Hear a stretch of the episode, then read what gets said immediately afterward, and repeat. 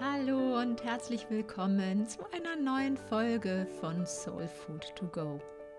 Mein Name ist Ursula Kurle und ich freue mich, dass du heute wieder reinhörst. Ich habe mir heute mal das Thema der Selbstoptimierung vorgenommen. Und die heutige Folge heißt, warum Selbstoptimierung stresst und du aufhören solltest, an dir zu arbeiten. Das klingt jetzt vielleicht im ersten Moment ein bisschen ulkig, weil Menschen ja zu mir kommen als Coach und energetische Heilerin, um an ihren Themen zu arbeiten, um an sich zu arbeiten. Und hier gebe ich immer schon ganz zu Anfang meinen Coaches eine ganz, ganz wichtige Sichtweise mit. Nämlich die, dass es nicht darum geht, sich selbst zu optimieren, auch wenn das vielleicht ein Stück weit der innere Antrieb ist. Lass uns das ein bisschen genauer anschauen. Das Wort Selbstoptimierung ist ohnehin schon eins, was ich gar nicht mag, weil das Wort Optimierung irgendwie immer suggeriert, dass ich von außen irgendetwas zurechtrücken, feilen, korrigieren muss, was von sich aus nicht in Ordnung ist. Dass es vielleicht eine perfekte Vorlage gibt, an der ich mich zu orientieren habe, um dann optimal zu sein was leider Gottes ja ohnehin in unserer Gesellschaft immer mehr um sich greift, dieses Gefühl, einem ganz bestimmten Standard entsprechen zu müssen, einem bestimmten Ideal entsprechen zu müssen. Und die sozialen Medien, manchmal sage ich auch ganz gerne die asozialen Medien, helfen nicht unbedingt aus diesen Bildern herauszukommen, sondern verschärfen das noch mehr, insbesondere auch für die jüngere Generation, die das oft als, ja, ich sag mal, als Standard setzt, was sie dort sieht und denkt, das müsse jetzt bei allen so sein.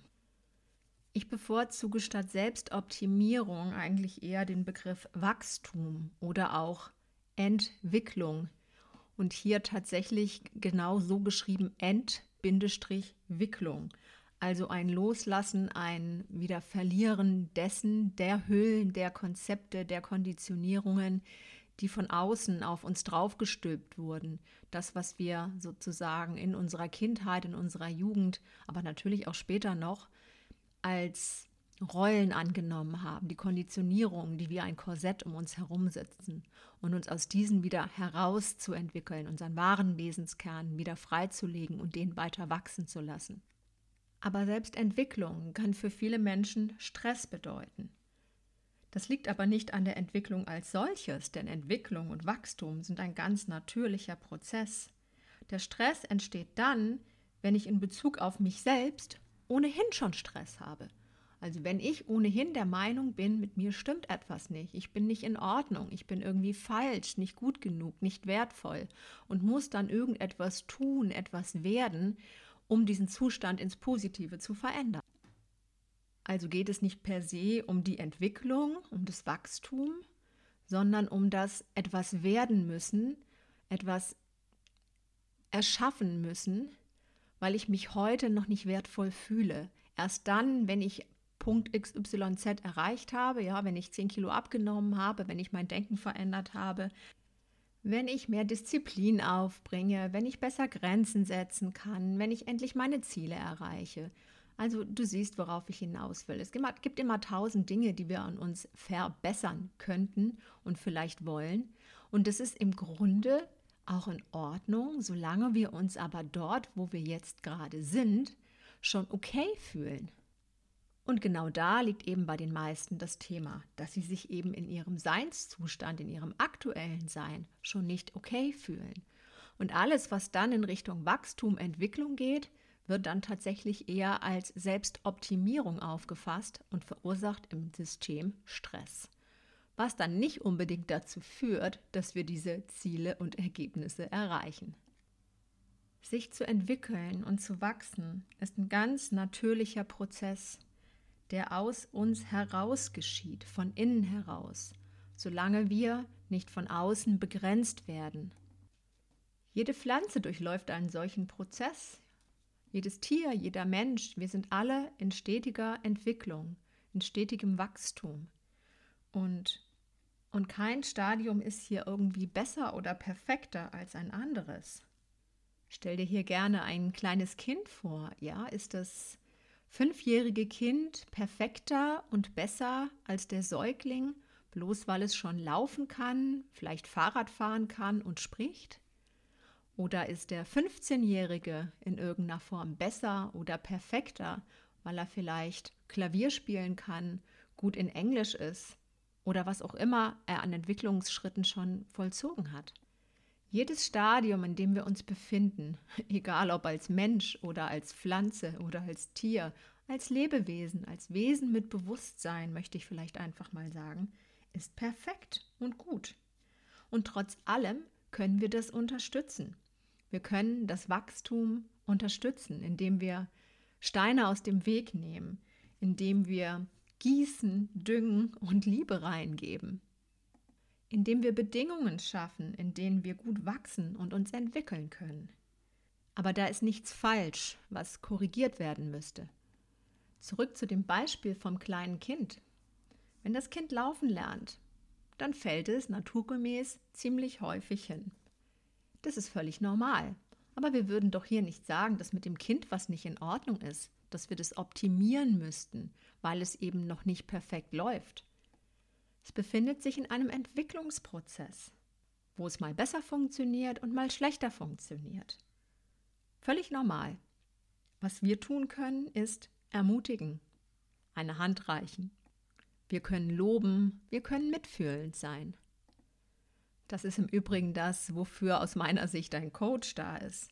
Jemand, der den Entwicklungsprozess erleichtert, der eine Hand reicht, der einen Weg aufzeigt, der ermutigt, der ermuntert und nicht jemand, der mit Gewalt und Disziplin einfach nur pusht. Denn dann entsteht genau wieder das, Stress, weil ich denke, hm, ich bin immer noch nicht gut genug, ich bin immer noch nicht weit genug, bei mir geht das nicht schnell genug. Und aus diesem Stress heraus entsteht innerer Widerstand. Immer wenn wir uns mit Gewalt pushen, wenn wir eigentlich gegen uns arbeiten und nicht mit uns arbeiten, uns ständig zu mehr zwingen, über unsere Grenzen ständig drüber hinausgehen dabei nicht auf unseren Körper hören, dann passiert tatsächlich eher etwas, was kontraproduktiv ist in diesem ganzen Entwicklungsprozess. Wir sagen uns dann selbst, dass mit uns was nicht stimmt. Und dann können wir unser authentisches Selbst nicht leben. Wir sind mit uns nicht im Einklang. Wir sind mit uns selbst im Widerstand.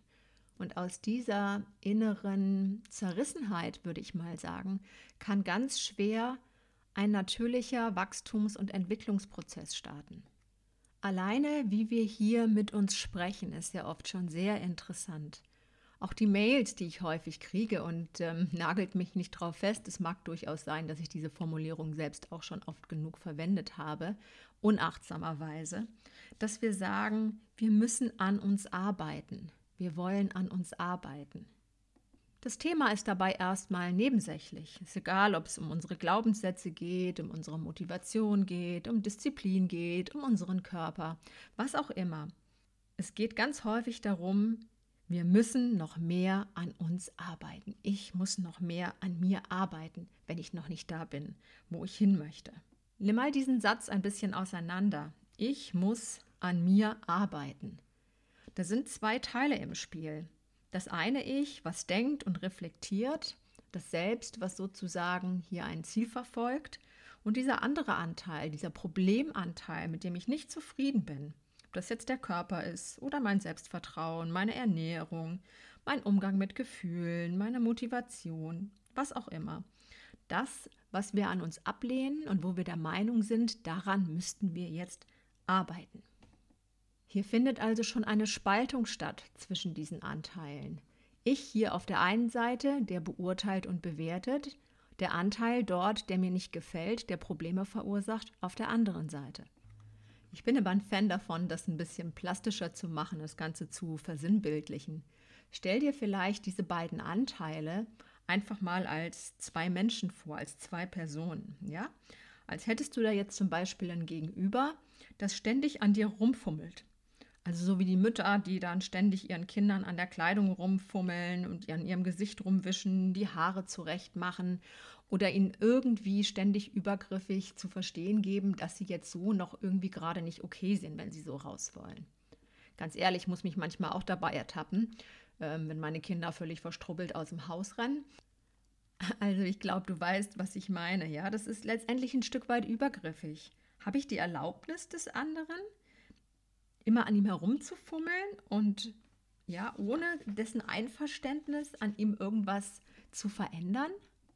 Das eine ist, was man an dem Körper des anderen macht. Es kann natürlich auch sein, dass wir ständig herumkritisieren an jemanden oder jemand an uns ständig herumkritisiert und uns auf eine bestimmte Art und Weise formen möchte und mit Anforderungen kommt, ja, jemand ständig an uns arbeitet und uns natürlich immer dieses Gefühl gibt, so wie wir sind, sind wir nicht okay. Und häufig genug lassen wir sowas einfach über uns ergehen, gerade als Kinder. Das ist schon schlimm genug. Aber das eine ist eben, was auch auf der psychischen Ebene passiert, dass immer die Person, die etwas an dir macht, natürlich dir auch suggeriert, dass irgendetwas an dir nicht in Ordnung ist. Und das löst einfach Stress aus in uns. Im Nervensystem insbesondere. Das geht dann nämlich in so einen Angst- oder auch Fluchtmodus. Ja, und daraus entsteht eine Abwehrreaktion und ein innerer Widerstand. Hier wird unsere Autonomie angegriffen.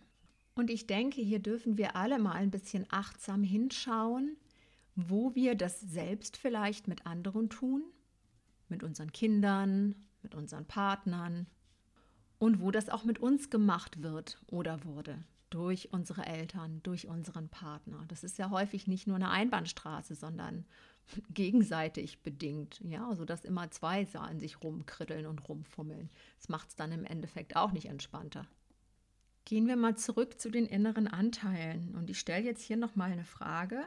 Wenn wir hier tatsächlich etwas an uns herum optimieren wollen, haben wir überhaupt die Erlaubnis des anderen Anteils? Möchte der andere das? Möchte der gepusht werden? Möchte der in eine bestimmte Richtung geschoben werden? Dieser Anteil. Ja, sei es ein Körper, der vielleicht müde ist, sei es vielleicht ein negativer Glaubenssatz, sei es vielleicht irgendwelche in uns abgekapselten Emotionen. In dem Moment, wo wir die weghaben wollen, wo wir dagegen arbeiten, entsteht ein innerer Widerstand.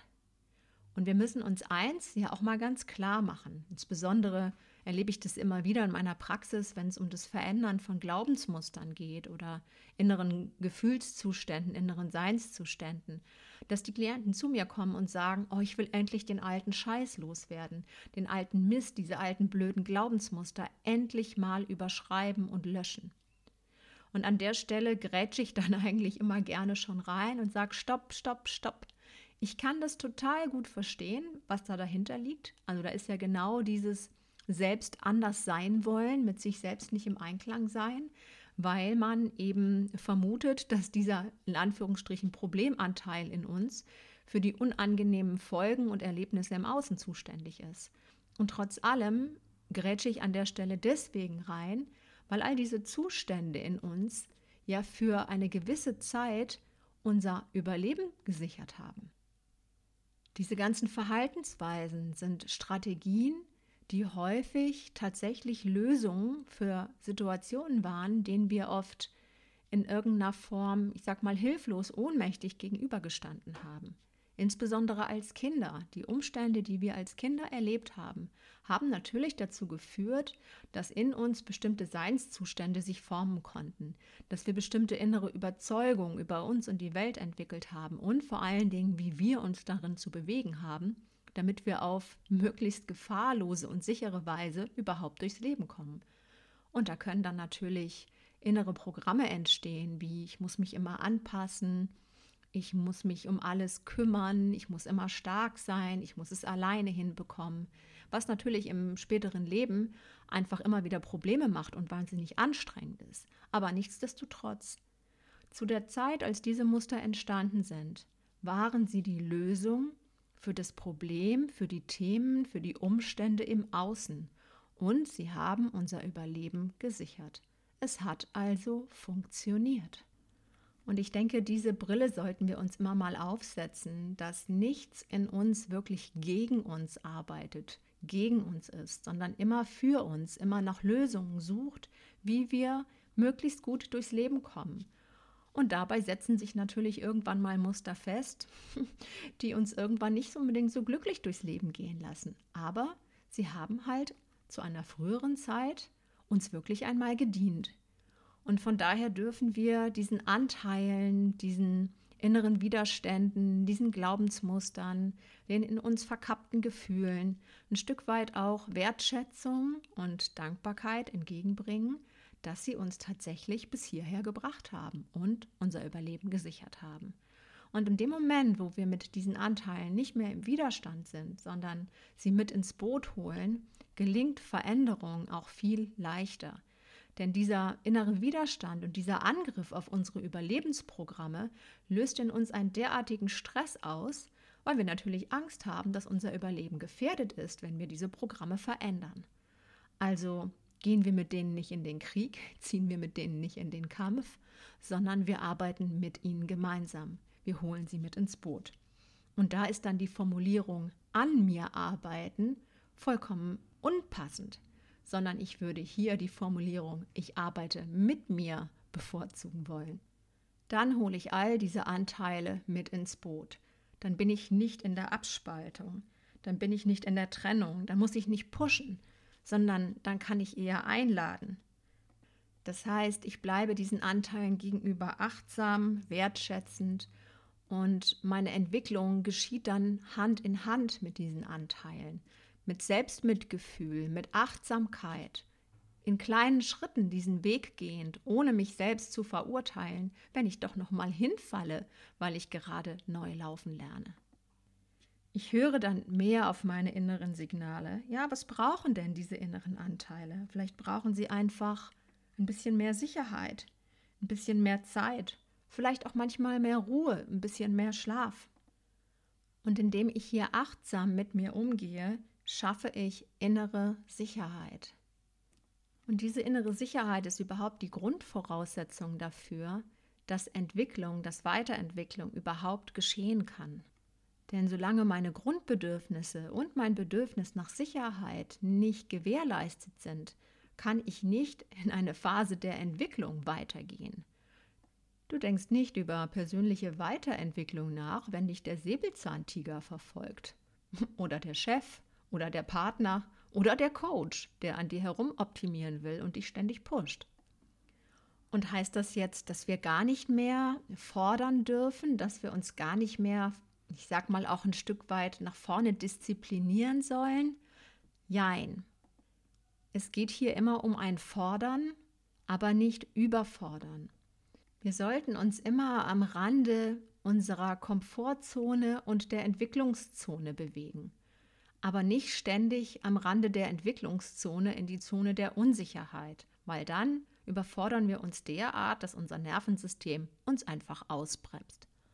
Und hier gilt es, dass wirklich jeder für sich, gerne auch gemeinsam mit dem Coach, den Weg findet, der für ihn oder sie ganz persönlich der richtige ist. Es gibt da kein Patentrezept, sondern es gilt wirklich immer zu schauen, die Schritte so zu gehen, dass sie wirklich meine Entwicklung fördern und immer noch in einem gewissen Gefühl von Grundsicherheit passieren, in Annahme und in Respekt und in Selbstmitgefühl und in Wertschätzung meines eigenen Weges.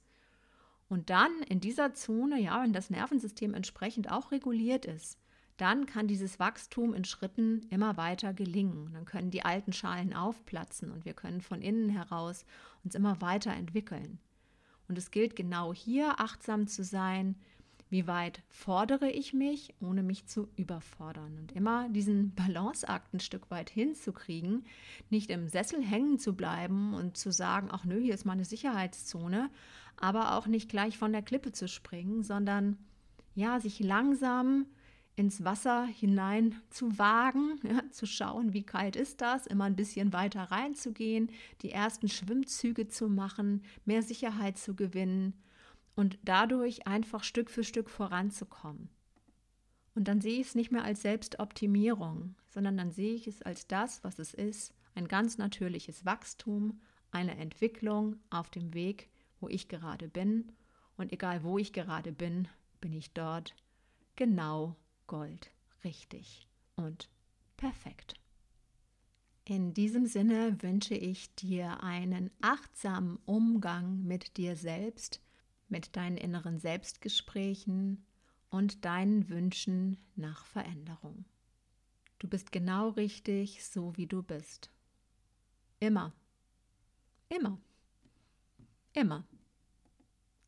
Und trotzdem darfst du weiter wachsen und dich entwickeln. In deiner Zeit, in deinem Tempo und auf deine Art und Weise. Wenn du Unterstützung auf genau diesem Weg dir wünschst, dann schreib mir gerne eine E-Mail an kontakt.ursulakurle.de und wir können gemeinsam schauen, ob ich vielleicht der richtige Coach bin, dich auf diesem achtsamen Weg zu unterstützen. Ich danke dir sehr für dein Zuhören heute und wenn dir die Folge gefallen hat, dann freue ich mich, wenn du ihr eine 5-Sterne-Bewertung gibst oder auch eine Rezession hinterlässt und wenn du vielleicht die Folge auch an andere Menschen weiterempfiehlst, für die dieser Podcast interessant sein könnte. Alles Liebe, vielen Dank und bis zum nächsten Mal, deine Ursula.